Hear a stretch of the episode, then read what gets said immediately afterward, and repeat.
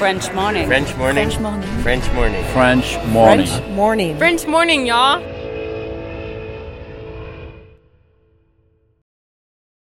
Cet épisode a reçu le soutien de la CFE. La CFE, vous connaissez? C'est la Caisse des Français de l'étranger et il s'agit d'une caisse de sécurité sociale créée en 78 pour les Français résidant hors de France. Maladie, maternité, accident du travail ou encore retraite. La CFE permet aux Français de l'étranger de continuer de bénéficier de la même protection sociale qu'en France, à l'étranger. Pour en profiter, il vous suffit d'adhérer à la CFE, peu importe votre situation, peu importe le pays dans lequel vous vivez ou dans lequel vous vous rendez, et bien entendu, peu importe la pathologie ou les circonstances, catastrophes naturelles, faits de guerre, etc. Grâce à la CFE, vous pouvez vous détendre. La Caisse des Français de l'étranger assure la continuité avec le système français de sécurité sociale lors de votre départ de France, mais aussi lors de votre retour d'expatriation, ou encore grâce à la prise en charge des frais de santé pendant vos prochaines vacances en France. Pour en savoir plus, direction cfe.fr.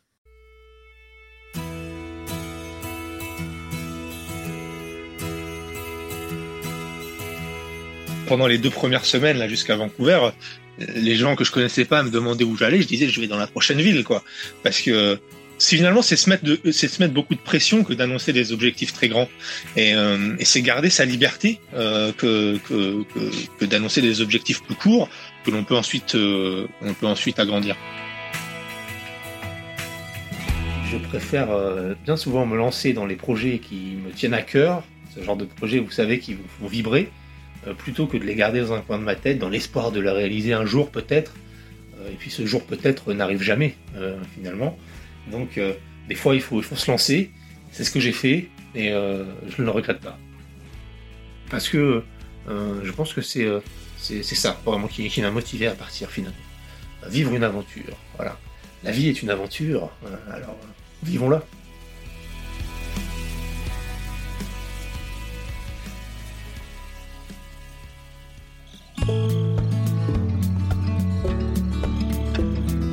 Pas loin de chez moi, il y a un magasin de vélo. Un magasin local dans lequel plein d'amoureux de la nature aiment se retrouver. Juste pour regarder les vélos, pour parler de leur dernier voyage. Et dans cette échoppe, il y a un grand cadre dans lequel il est écrit Move slow, breathe slow, watch slow. Then you will see more, live more and learn more. En gros, ça veut dire bouger plus lentement, respirer plus lentement, regarder plus lentement. Ainsi, vous verrez plus, vous vivrez plus et vous apprendrez encore plus. Pourquoi je vous raconte ça? En fait, cette phrase fait beaucoup écho avec l'état d'esprit du French expat du jour, Paul Lefort. Après avoir vécu 4 ans entre la Virginie, le Connecticut et le Québec, c'est en juillet dernier que Paul se mettait en selle au Québec et prenait la route plutôt ambitieuse de Vancouver, à l'autre bout du pays, environ 5000 km plus loin. Après quelques semaines à traverser le continent d'est en ouest, c'est finalement une fois en Colombie-Britannique qu'il s'élance vers le sud cette fois, en longeant l'océan Pacifique direction San Diego, au sud de la Californie. Outre un exploit sportif, aujourd'hui Paul nous raconte ses rencontres, parfois insolites, loin de tout préjugé, ses galères, ses surprises, mais aussi et peut-être surtout le voyage intérieur dans lequel il a embarqué trois mois et demi plus tôt. Ah oui, et moi c'est Anne-Fleur Andrely, vous écoutez French Expat, podcast de French Morning.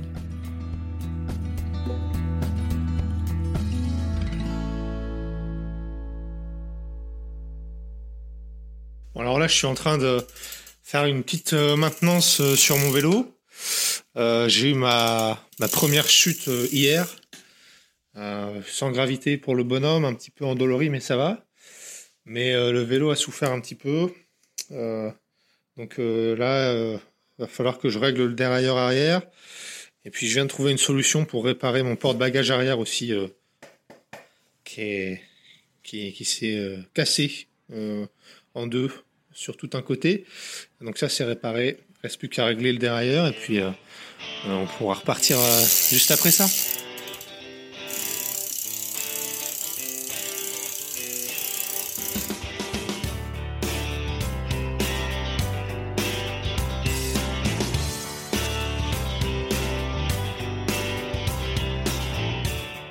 Euh, Paul Lefort, euh, j'ai 28 ans.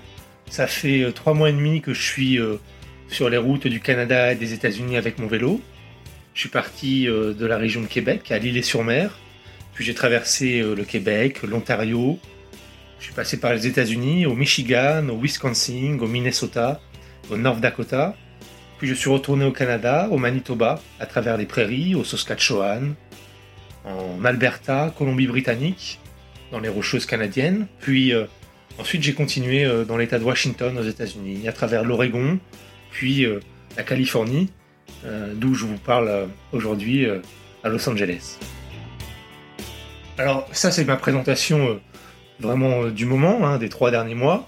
mais autrement, eh j'ai vécu trois ans et demi aux États-Unis, quelques mois au Canada, ça fait donc 4 euh, ans, euh, quasiment jour pour jour, que, je vis en Amérique du Nord. Euh, c'est quelque chose qui, me plaît.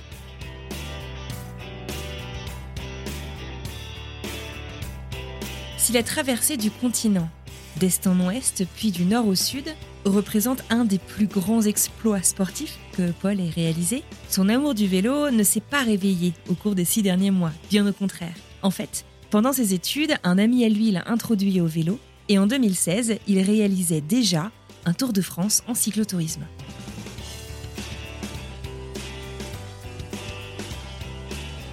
Alors mon amour pour le vélo, il a commencé euh, en 2014. Euh, je sortais de classe préparatoire, de deux années assez intenses. J'avais euh, deux mois de vacances d'été avant de rejoindre Sciences Po.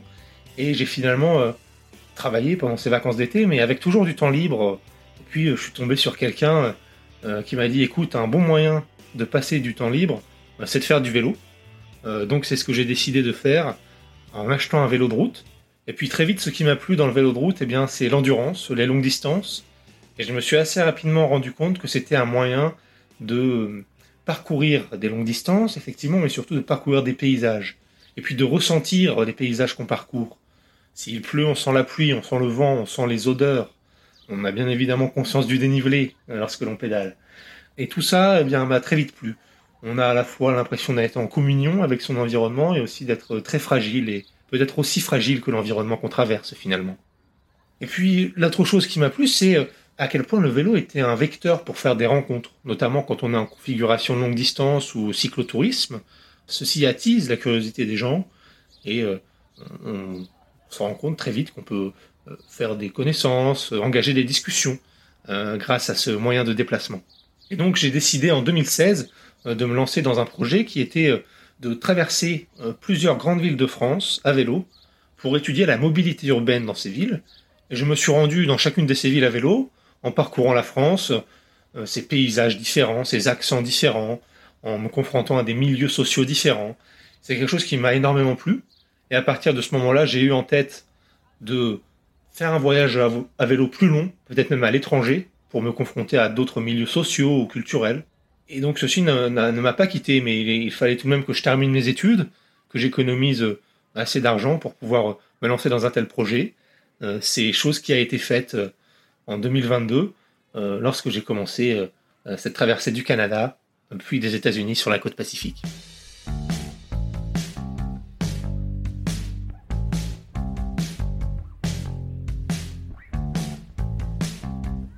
Donc ce voyage, Paul, il l'avait en tête depuis au moins 6 ans. Mais entre la théorie et la pratique, il y a quand même un pas. Si beaucoup de gens ont des idées de voyages un peu extraordinaires comme celui-ci, finalement assez peu de gens se lancent dans la traversée d'un continent comme celui-ci. Alors qu'est-ce qui a vraiment déclenché ce voyage? Qu'est-ce qui a fait que Paul un matin s'est dit ⁇ Ok, c'est parti, je le fais ⁇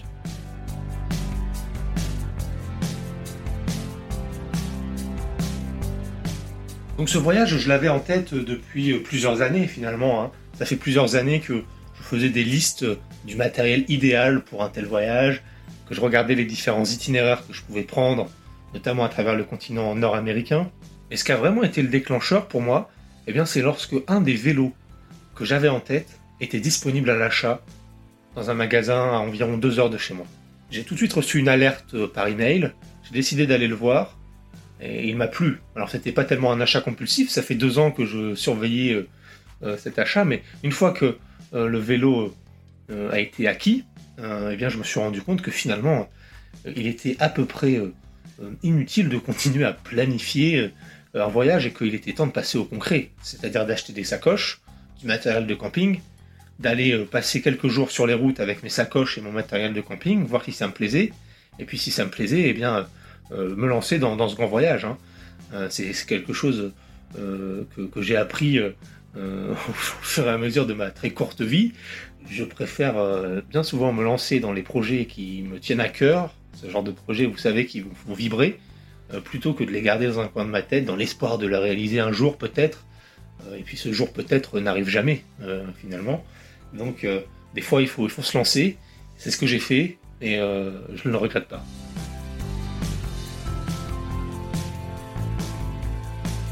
Paul me confie qu'il est très heureux en Amérique du Nord. Ça fait 4 ans qu'il y vit, un peu plus de 3 ans aux États-Unis, un peu moins d'un an au Canada. Il a réalisé pas mal de road trips, mais aussi de grandes balades à vélo. Alors finalement, qu'est-ce qu'il cherche à accomplir au cours de cette traversée? Découvrir de nouveaux paysages? Faire des rencontres? Il s'agit, vous l'aurez compris, d'aspects du voyage qui sont très importants pour Paul. Mais vous allez le voir, quand on lui demandait où est-ce qu'il allait, il n'a pas souvent osé avouer à ses interlocuteurs qu'il était en route pour l'autre bout du pays à vélo.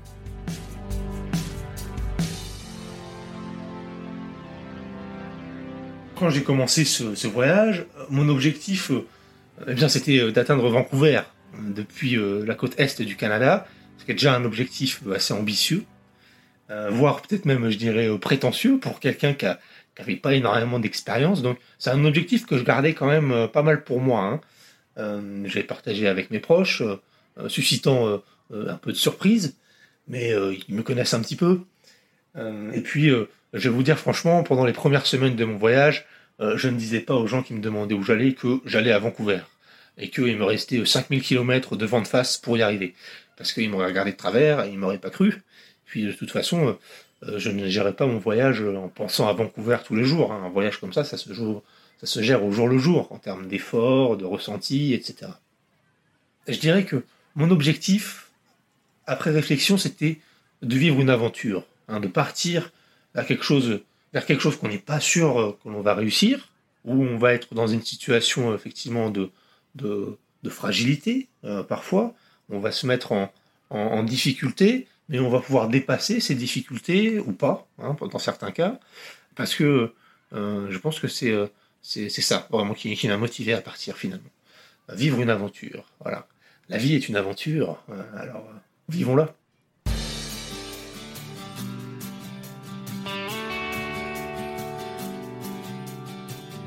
Mon objectif, lorsque je suis parti, eh c'était ça, hein, vivre une aventure en, faisant de la longue distance à vélo, en parcourant des paysages, avec tout le ressenti qui va avec lorsqu'on est seul sur son vélo au milieu des grandes étendues, euh, faire des rencontres euh, dans cette Amérique que l'on décrit bien souvent comme une Amérique euh, de plus en plus divisée, de plus en plus tendue, et de me concentrer surtout sur l'humain. Je dirais quand je suis sur mon vélo, votre bulletin de vote ne m'intéresse pas. Votre couleur de peau, votre religion ne m'intéresse pas. ce qui m'intéresse, c'est l'échange humain qu'il y a entre nous. Je passe outre toutes ces divisions politiques, euh, et puis on se rend compte que finalement il y a, du bon dans l'humain, et ça c'était euh, un, de mes objectifs, de, voilà, de, profiter vraiment du bon côté de l'humain, et d'arrêter de se concentrer sur les aspects négatifs qu'on évoque à longueur de journée entre nous, dans les médias ou ailleurs. Ah, c'est canon. Euh, est-ce que justement, en fait, c'est pas le, slow travel, en fait, euh, cette, euh, cette manière de voyager plus lentement, d'avoir le temps finalement de connecter avec les gens qui donnent en fait ce charme tout particulier à ton voyage? Effectivement, lorsque l'on voyage à vélo, on prend plus le temps, plus le temps de, de, de, voir les paysages. On est accessible pour les gens qui nous entourent, donc on peut se faire interpeller, on peut parler directement aux gens. On prend euh, le temps tous les matins de vérifier euh, l'état de son vélo. On prend le temps tous les soirs de, monter sa tente, de se faire à manger, euh, de vérifier son pactage. La même chose le matin. Donc oui, peut-être qu'on peut assimiler ça à du slow travel, mais je ne suis pas un grand fan de l'utilisation de, ce genre de terme, pour être franc. Mais effectivement, c'est quelque chose que je recherchais, cette manière plus lente de travailler dans un monde où, tout va si vite, et tout doit aller vite.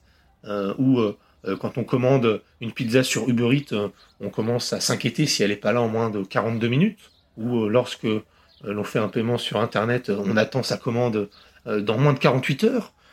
eh bien, lorsqu'on est sur son vélo et qu'on part de Québec, du Québec pour aller à Vancouver, on ne s'attend pas à arriver en, en moins en moins de 50 jours sur la côte pacifique.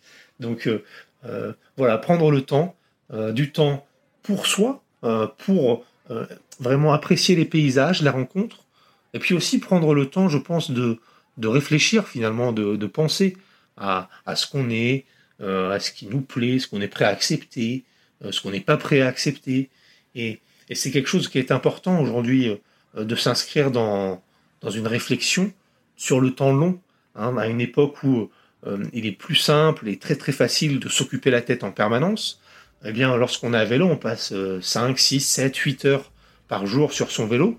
on a beau regarder les paysages, croyez-moi, on a aussi le temps de réfléchir prendre le temps de réfléchir sur soi, sur sa vie, euh, ça peut être quelque chose d'assez effrayant euh, dans le monde euh, dans lequel on vit, où on est sans cesse dans la course, où on préfère bien souvent s'occuper la tête. Et eh bien là, on, se retrouve un peu face, face à soi-même et on prend le temps de réfléchir. C'est quelque chose d'assez bénéfique, je pense.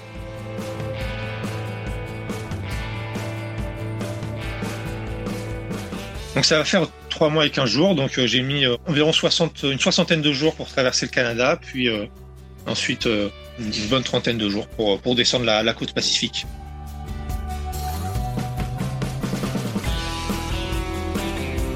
T'as quoi comme rythme?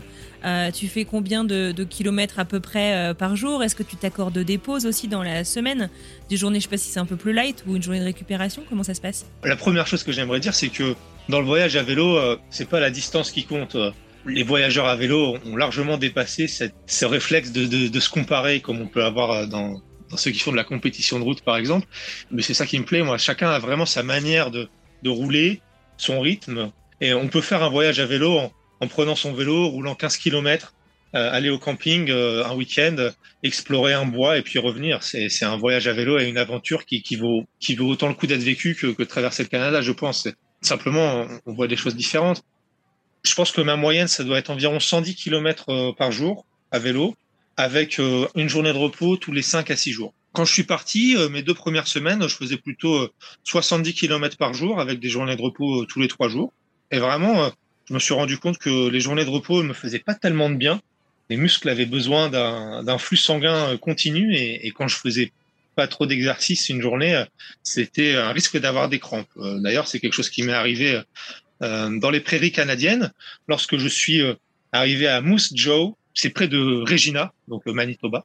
Et euh, en fait, ça faisait plus de 1000 kilomètres que je me mangeais des prairies canadiennes tous les jours. Donc c'est simple, hein, le, tous les jours sont les mêmes. Hein. Les paysages sont les mêmes, les routes sont les mêmes, le vent de face fort est le même. et donc je me suis dit bon, écoute, ça fait ça fait une bonne semaine que, que tu que tu es là, c'est ennuyeux. Euh, on va faire des plus grandes distances pour pouvoir euh, finalement euh, passer moins de temps dans cette région des prairies qui n'est pas la, meilleure partie du voyage. Dans les prairies, voilà, il y a une seule route, c'est la Highway 1. Il y a, il y a plein de routes de gravier et quelques routes secondaires.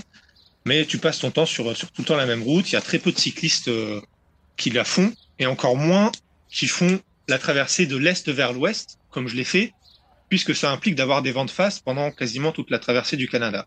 Donc enfin bref, j'étais là dans cette situation vent de face, euh, paysage un peu un peu monotone.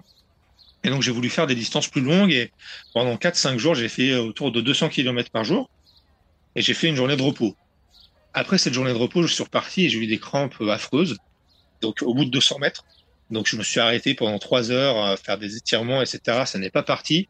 J'ai voulu pousser, j'ai fait 20 km jusqu'à un tout petit village qui s'appelle Caronport et, euh, et là, j'ai eu euh, une des pires nuits de ma vie. Et finalement, euh, j'ai dû rester dix jours à Port, immobilisé, avant de pouvoir reprendre la route. Et c'est une histoire assez intéressante. Quand je suis arrivé à Port, c'était en même temps que un fait divers au, au, Saskatchewan et, au Manitoba, qui était qu'en fait, il y avait deux, deux mecs qui avaient qui s'étaient mis à poignarder des gens et euh, moi, j'étais exactement dans la zone où ils étaient. Donc, je recevais des alertes euh, tous les jours euh, de la police disant sortez pas, restez chez vous. Donc, bon, ça tombe bien que j'avais des crampes et que je pouvais pas bouger, mais sinon, je pense pas que j'aurais repris la route, vu qu'ils ont mis plusieurs jours à, à les retrouver. voilà pour la, petite anecdote. Mais sinon, ce, ce, ces dix jours à 40 portes sont intéressants pour moi sur différents aspects. Non pas parce que j'ai vu des paysages intéressants, hein, je suis resté dans la même ville monotone des prairies, mais plutôt sur l'aspect euh, personnel et puis euh, humain. Sur l'aspect personnel, parce que c'est quand même assez particulier de se retrouver dans une chambre de motel avec des crampes affreuses qui durent des jours et puis avoir l'impression qu'elles vont jamais s'arrêter. Et donc j'ai parfois eu l'impression que j'allais devoir arrêter mon voyage finalement. Mais encore une fois, c'est l'expérience, on va dire, qui a, été importante, vu que ça m'est déjà arrivé d'avoir des crampes après des, gros gros efforts à vélo et, je savais que généralement au maximum après 7 à 10 jours ça se calmait. Mais après plusieurs jours de crampes, j'ai décidé d'aller au, médecin du village qui était ouvert euh, deux jours par semaine. Un vrai effort pour moi de marcher avec des crampes jusqu'au médecin du village. J'ai dû faire 400 mètres en, une demi-heure. Et puis là, je suis tombé sur euh, Suzanne, euh, le médecin, et en fait, euh, qui m'a dit, il n'y a pas de problème, on va pas te laisser tout seul. Donc, elle m'a donné des décontractants musculaires. Elle a été à la pharmacie pour m'en chercher d'autres, parce qu'il n'y avait pas de pharmacie dans cette dans ce petit village. Il fallait faire 30 km de voiture. Elle a contacté un chiropracteur qui est venu, qui a dit non, on peut pas, on peut, on peut rien faire là parce que si je touche tes jambes, ça va, ça va juste euh, déchirer les muscles. Euh, C'était une contracture musculaire selon lui. Mais ce chiropracteur connaissait euh, le pasteur du, de ce petit village. Euh, il lui a parlé de moi. Et alors là, ce pasteur m'a contacté, m'a dit, mais si vous voulez, vous pouvez venir rester chez, chez ma femme et moi plutôt que de rester au motel. Le pasteur du village pendant quatre jours, vraiment aux petits soins on cuisinait ensemble, mais des, des, très bons petits plats. Euh, on regardait le football américain ensemble, et, enfin le football canadien. Hein, c'est des règles différentes. Il y a quelques petites différences euh, que j'ai appris à, à, cette occasion. Mais euh, et puis finalement, euh, les crampes euh, sont, sont passées progressivement. Et puis j'ai pu reprendre la route, euh, mais d'une manière assez fébrile, assez fébrile quand même. Ma première journée, c'était 60 km après Clarenport, avec un vent froid de face, donc qui tapait sur les muscles, ça m'a redéclenché des crampes avec 30 km. Je me suis arrêté pendant une heure. Là, c'était un peu la panique. Et puis j'ai poussé encore un petit peu jusqu'au prochain village qui s'appelait euh, Chaplin, Chaplin. Et en fait, c'est un village euh, au milieu des prairies où il y a rien du tout. Il y a un terrain de foot et puis peut-être une épicerie, je crois. Et j'arrive dans ce village, euh, il est 4 heures, 5 heures, c'est nuageux, il fait froid, il y a du vent. je suis dans ma tenue d'hiver. C'est vraiment le paysage de, de, western, si vous voulez, avec les, les bottes de foin qui, enfin les, les meules de foin qui roulent au, au, milieu de la rue là. Arrive, je vois, je vois une dame qui sort, euh, qui sort de l'épicerie qui, qui venait de fermer. Et je lui demande, tu connais pas, enfin vous connaissez pas quelqu'un qui, qui héberge des gens ici ou un camping ou quoi? Et elle me répond, et c'est à peu près la seule fois où j'ai eu une réponse de cette manière pendant tout mon voyage, mais elle me dit, ah non, et puis ici on n'aime pas les étrangers, vous devriez partir. Oh, vache. Donc euh, assez refroidi, sachant que moi j'avais vraiment une condition physique très limitée, j'étais crevé, je pouvais pas repartir. La prochaine ville, elle était à 40 km, il allait faire nuit. Donc euh, j'ai été euh, sur le terrain de, de, foot, terrain de soccer, et j'ai frappé à la porte de quelqu'un qui habitait là. Je lui ai dit est-ce que c'est possible de, de, camper sur le terrain de foot qui faisait aussi terrain de camping, mais euh, qui ressemblait plus à un terrain de foot qu'à un terrain de camping. Il y avait, il y avait rien du tout. Il me dit ouais, il y a pas de problème. Et puis euh, si quelqu'un te pose une question, tu dis que que Jack t'a autorisé. Donc ça m'a ça m'a fait un, un, peu un peu de bien après la première rencontre d'avoir quelqu'un d'un peu plus friendly. Tu m'étonnes. et donc après ça, j'ai pu j'ai repris la route le lendemain, un bon chocolat chaud, réchauffé dans, dans mon réchaud. Et j'ai fait attention à mon rythme, j'ai été doucement. Et progressivement ça a été mieux comme ça jusqu'à jusqu'à l'Alberta. Et j'ai pu retrouver des bonnes jambes pour les rocheuses.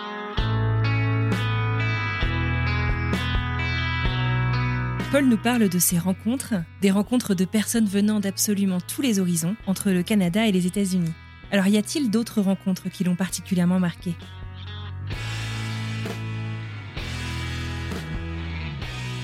J'ai plusieurs exemples qui me viennent en tête, mais euh, je me suis fait inviter une fois euh, aller à la messe euh, chez des gens qui m'ont invité chez eux un samedi soir, et puis le matin, ils étaient tous, euh, habillés en tenue traditionnelle pour aller à la messe. Bon, finalement, j'y ai pas été, je devais, rouler, mais ce qui m'a marqué, c'est qu'ils savaient très bien que j'étais pas pas quelqu'un de, religieux et que et pas me convertir en m'invitant à la messe mais ils avaient cette volonté de partager finalement et je, je partage mon, mon expérience avec eux et ce qui me motive dans le vélo et puis eux ils avaient sûrement cette volonté de, de partager aussi ce qui, ce qui les intéressait j'ai rencontré euh, plusieurs cyclistes sur la côte pacifique j'en ai pas rencontré beaucoup au, au Canada mais ce sont des très belles rencontres aussi quand on, quand on peut rouler plusieurs jours avec d'autres cyclistes. ça fait du bien. Quand on campe ensemble aussi, on se sent plus en sécurité. et puis, il faut dire aussi que quand on est en voyage à vélo, on est plus disposé finalement à, à prendre le temps de, faire des rencontres et puis d'échanger. Et c'est assez marrant, des fois on se retrouve avec, avec d'autres cyclistes.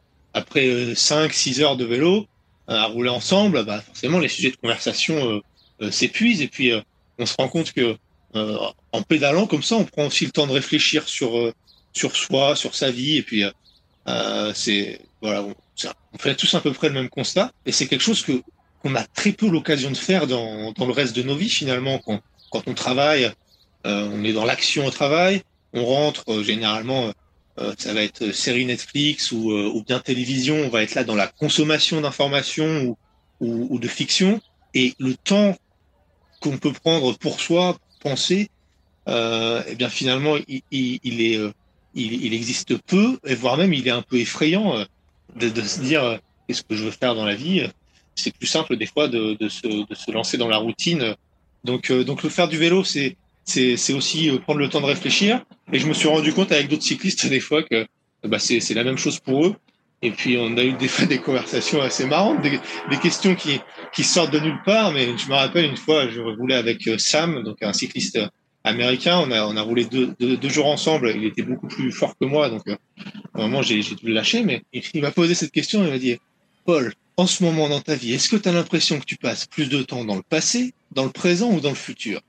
Et ça sortait de nulle part, si tu veux. On était en train de faire une côte, et puis il me pose cette question. Je me suis dit, c'est bizarre quand même. Dans n'importe quel autre contexte, quelqu'un que je connais à peine qui pose cette question, je le regarderais de travers. Mais c'est une question qui devait être en train de se poser, et puis euh, que je me suis posé aussi. Donc euh, c'est intéressant de, voilà, de réfléchir à ce genre de choses.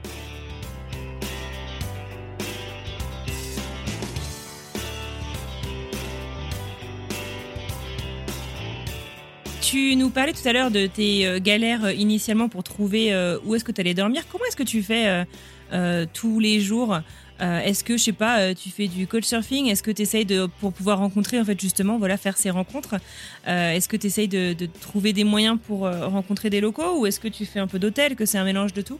J'aime bien faire un mélange de tout. il faut savoir que moi, quand je suis parti dans ce voyage, j'étais pas du tout un campeur à la base. Donc j'ai passé quelques nuits avant de partir en tente pour vraiment tester mon matériel, m'habituer à monter la tente comme il faut, faire à manger avec le réchaud, etc.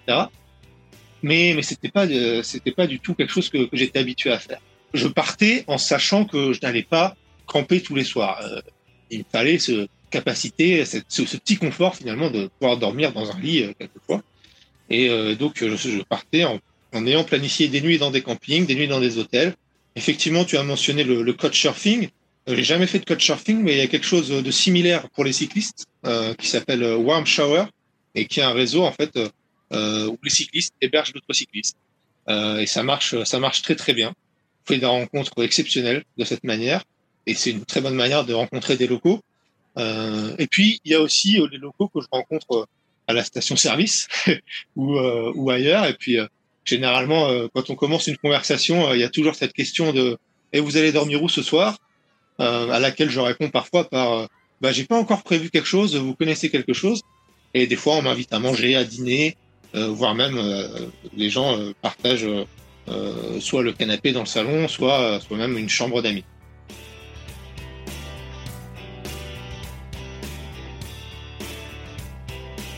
Un mélange de tout, c'est plutôt pas mal aussi. Mais alors, est-ce que Paul a découvert des logements insolites le long de sa route?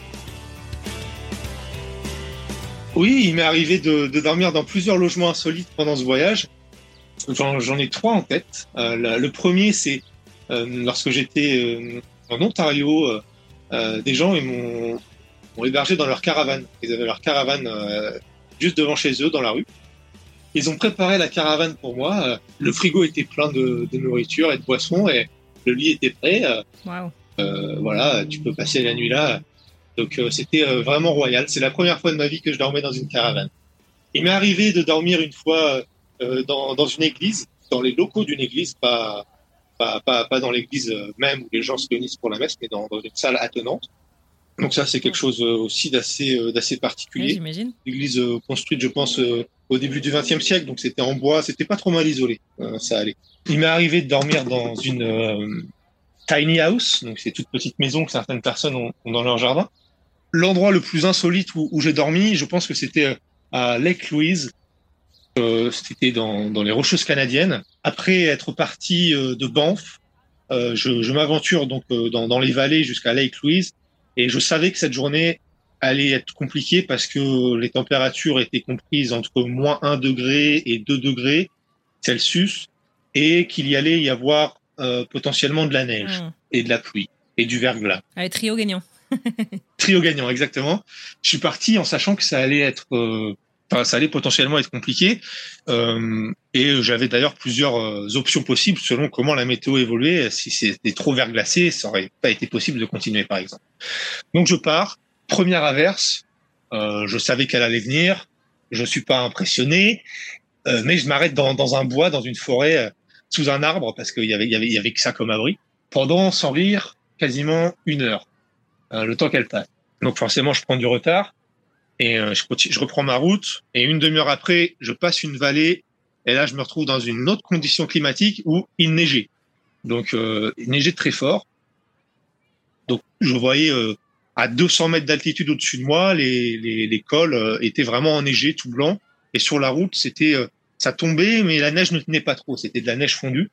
Et là, je savais que euh, c'était un peu qui tout double. Soit je, faisais, je rebroussais chemin dans l'autre vallée, soit je continuais jusqu'au campement. Et je savais que les radars météo indiquaient que la neige allait, allait passer d'ici deux heures. Donc euh, j'ai décidé de continuer la route. Mais euh, là, il faisait froid, c'était pas marrant. J'ai mis un change, mais du coup, tous mes, tous mes changes étaient trempés.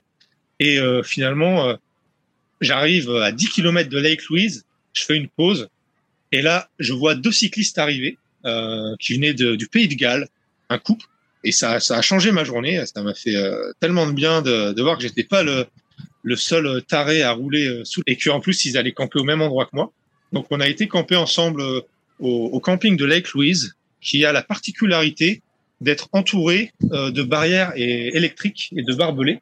Donc quand on rentre, il faut passer plusieurs systèmes de sas avec des barrières électriques parce que euh, ils ont en fait été, euh, eu des problèmes avec des grizzlies et des ours noirs. Donc euh, il faut il faut cette barrière électrique. Donc ah oui, ambiance. C'est vraiment une ambiance particulière. Il fait il fait zéro degré. Tu viens de te prendre de la neige pendant environ deux heures. Et puis tu dors entouré de, de barbelés électriques. mais, mais vraiment, hein, ce qui a, ce qui a changé là, c'est cette rencontre que j'ai fait. Et puis on a campé ensemble, on a fait un feu salvateur. En plus, il y avait des douches chaudes au camping. Et, et finalement, la nuit s'est bien passée parce que j'avais l'équipement qu'il fallait mais c'était un endroit plutôt insolite. Ah ouais, tu m'étonnes, tu t'en souviendras.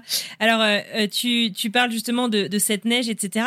Euh, est-ce que dans ta préparation, est-ce que tu as ciblé une saison en particulier? Parce que finalement, tu, tu traverses plein de climats en traversant le continent d'est en ouest, puis du nord au sud. Ou, ou est-ce que, est que finalement, peu importe la saison, il fallait y aller? Non, j'ai vraiment ciblé les, les, saisons de manière à, être dans une condition optimale euh, en termes de température et de météo le plus longtemps possible. Euh, ça impliquait un petit risque, c'est-à-dire que en partant en juillet euh, de l'est du Canada, il fallait pas prendre trop de retard pour ne pas arriver dans les rocheuses après le 1er octobre, qui est en fait la date à partir de laquelle il peut avoir, ils peuvent avoir d'énormes chutes de neige et où c'est obligatoire d'avoir, par exemple, des chaînes sur les pneus de sa voiture. En, faisant comme ça, finalement, j'ai eu une, météo euh, assez bonne euh, pendant la traversée du Québec et de l'Ontario, qui s'est ensuite rafraîchie un petit peu dans les prairies, mais pas trop. Il faut avouer que j'ai eu de la chance aussi hein, sur la météo. J'ai pas eu énormément de pluie. C'est le, facteur chance qui, a aidé.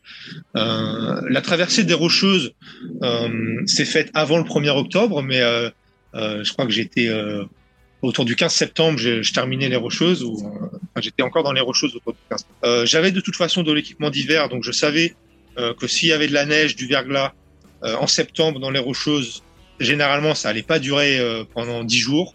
Donc j'allais peut-être être immobilisé quelques jours, mais mais c'est pas grave. les Canadiens sont très bons pour entretenir les routes et j'ai du matériel pour rouler dans le froid. J'avais l'habitude de rouler l'hiver au Connecticut, donc il fait moins 5 degrés Celsius quand, quand tu es dans les collines. Donc c'est quelque chose qui, qui, qui, me dérange pas trop. Euh, et puis euh, l'avantage euh, d'être dans les rocheuses canadiennes, c'est que les gens ne le savent pas trop, mais tu as plusieurs microclimats à l'intérieur des rocheuses, notamment des zones euh, désertiques. le désert de l'Okanogan, t'as beau être en septembre ou en octobre, il va faire 30 degrés, 35 degrés même. J'ai eu des jours. Et, et, ça tape comme si tu étais pas dans le désert du Sahara, mais comme si tu étais quasiment dans la Death Valley en avril ou en mai, quoi. Donc ça, c'était assez agréable finalement de se retrouver dans des zones assez chaudes à une époque où potentiellement il aurait pu faire froid si j'avais pris un autre itinéraire.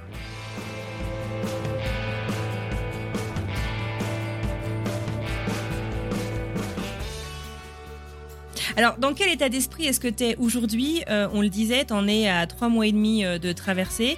Euh, tu as fait des rencontres, mais au quotidien, au jour le jour, bah, tu es tout seul aussi. Enfin, je sais pas euh, comment est-ce que tu vis cette solitude que tu as l'air d'à la fois embrasser, euh, mais aussi euh, d'accueillir les rencontres de manière très, très volontaire, très, très enthousiaste. Dans quel état d'esprit est-ce que tu es aujourd'hui On est à quoi? À deux jours peut-être, trois jours de, de la fin? Raconte-moi un peu comment tu te sens. C'est intéressant de, de mentionner la, la, notion de, de solitude quand on, quand on voyage à vélo, parce qu'on en a parlé avec plusieurs cyclistes que, j'ai rencontrés sur la route, notamment certains avec qui j'ai passé euh, deux jours à Los Angeles euh, euh, juste avant qu'on qu prenne le temps de faire l'interview. Mais euh, finalement, euh, aucun cycliste ne se sent seul sur son vélo euh, quand, quand on pédale. Et quand on est au milieu de nulle part, que ce soit dans le Big Sur en Californie du Nord ou dans les prairies canadiennes, il n'y a pas ce sentiment de, de solitude qu'on peut avoir quand on est par exemple dans une ville et puis que là on a vraiment l'impression de pas du tout être à sa place et, vraiment d'être isolé. Comment je me sens euh, actuellement? Eh bien, je suis euh, euh, très euh, reconnaissant de d'avoir eu cette euh, cette opportunité. Je, reconnais que c'est pas quelque chose de, normal, que beaucoup de gens auraient eu l'occasion ou l'opportunité de faire. Donc, j'en suis très content. je suis aussi content de voilà d'avoir pu m'enrichir sur le plan humain des rencontres, mais aussi sur le plan personnel. Quand on fait du vélo comme ça, on a le temps de, de réfléchir à, à, ce qu'on veut dans la vie, à ce qu'on est prêt à accepter, ce qu'on n'est pas prêt à accepter, comment on se, on se définit en termes de, de personnalité, etc., euh, etc. Donc ça, tout ça, c'est vraiment des choses positives que, que je tire du voyage, en plus de l'entraînement physique et puis des paysages et du voyage. Mais, mais il y a aussi une chose dont je suis conscient, c'est que quand on a passé trois mois et demi euh, à vélo, living, living the dream, comme disent les Américains, euh, du moins à faire quelque chose qui nous plaît, hein, pas forcément le, le, rêve de tout le monde. Il y a une transition à préparer euh, à un retour dans une vie un peu plus euh, sédentaire, un peu plus classique. Et c'est aussi important cette transition en dehors du voyage que la préparation pour rentrer dans le voyage, je pense. Donc euh, c'est ce vers quoi je me dirige euh, actuellement. Euh, et donc on, on, va voir comment ça va se passer, mais je suis plutôt optimiste pour la suite.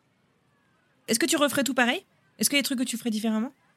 Je pense que je, je dirais que si j'avais à repartir en, en, voyage, je partirais avec le même état d'esprit, euh, qui est celui de, profiter, prendre le temps. Effectivement, il y a peut-être des choses que, que je ferais euh, différemment sur la manière de, de gérer son matériel, enfin le matériel que, que j'utilisais, peut-être des choses que je changerais, un petit peu de choses que je changerais sur la manière de, gérer la, logistique. Mais oui, si c'était à refaire, je referais, euh, la même chose euh, sans trop me poser de questions. C'est plus un état d'esprit à conserver, je pense, que, que, que des choix ou une organisation que je reproduirais.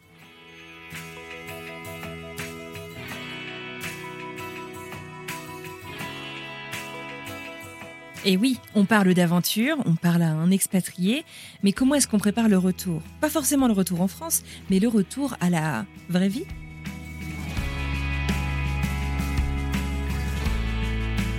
Alors à l'issue de ce voyage, donc euh, quand j'arriverai à San Diego là dans quelques jours maintenant, j'ai prévu effectivement de retourner au Canada, à Ottawa, euh, dans une dans une entreprise de, du secteur de l'aérospatial où, où, finalement euh, je connais euh, je connais l'équipe avec laquelle je travaillerai, donc euh, c'est pour ça que je suis assez confiant et excité de, de, de, reprendre ce poste, mais pas de retour en France prévu pour l'instant.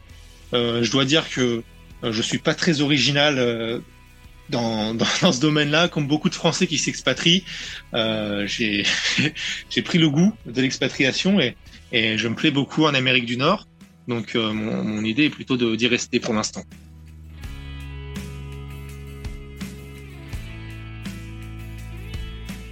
Non, ce qu'on peut me souhaiter pour la suite, je, je sais pas, c'est difficile à dire, mais j'aimerais bien pouvoir garder cet état d'esprit positif et, et combatif que j'ai développé pendant, pendant mon voyage à vélo. Alors, euh, je précise pour nos, auditeurs et auditrices qu'effectivement le son est un petit peu différent de d'habitude. Là, je crois que j'entends derrière un wind chime, non? C'est pas ça C'est un un, truc voilà pour euh, je sais pas comment on appelle ça en français un truc qui fait ding ding ding avec le vent.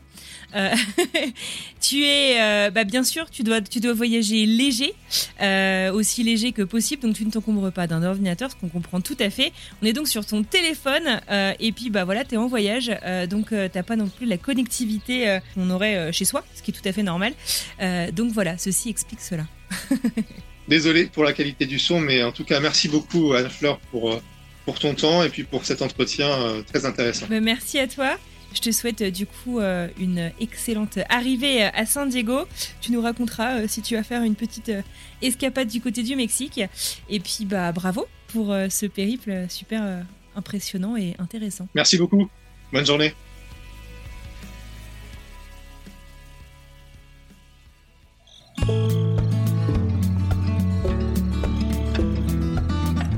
Voilà, c'est terminé pour aujourd'hui. J'adresse un grand merci, mais aussi un grand bravo à Paul Lefort au nom de toute la communauté de French Expat pour cet exploit sportif et humain qu'il a réalisé. J'espère que cet épisode et cette bouffée d'air frais vous aura fait autant de bien qu'à moi, et je vous remercie de nous avoir écoutés jusqu'au bout. Si cet épisode vous a plu, vous le savez, vous connaissez la rengaine par cœur, mais c'est tout autant important chaque semaine. N'hésitez pas à partager cet épisode autour de vous, à en parler dans la vraie vie, sur les réseaux sociaux, comme vous le souhaitez, et à nous donner des petites étoiles, à déposer quelques avis sur vos plateformes d'écoute préférées. Tradition oblige, je vous propose que nous écoutions tout de suite un petit extrait de ce qui nous attend la semaine prochaine.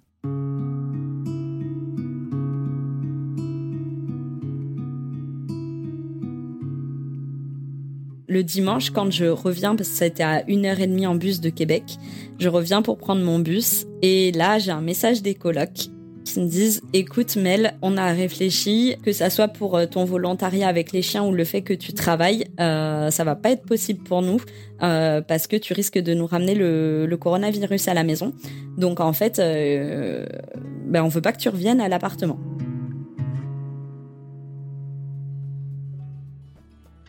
Il ne me reste plus qu'à vous souhaiter une merveilleuse fin de journée, une très belle fin de semaine et je vous dis à mardi prochain pour une nouvelle histoire.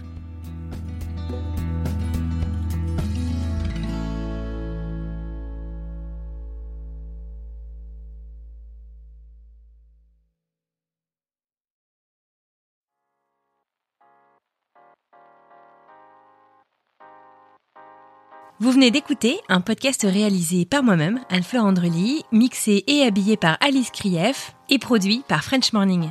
French Expat n'est pas le seul podcast de French Morning. Pour retrouver tous les podcasts du groupe, rendez-vous sur frenchmorning.com slash podcast. À bientôt!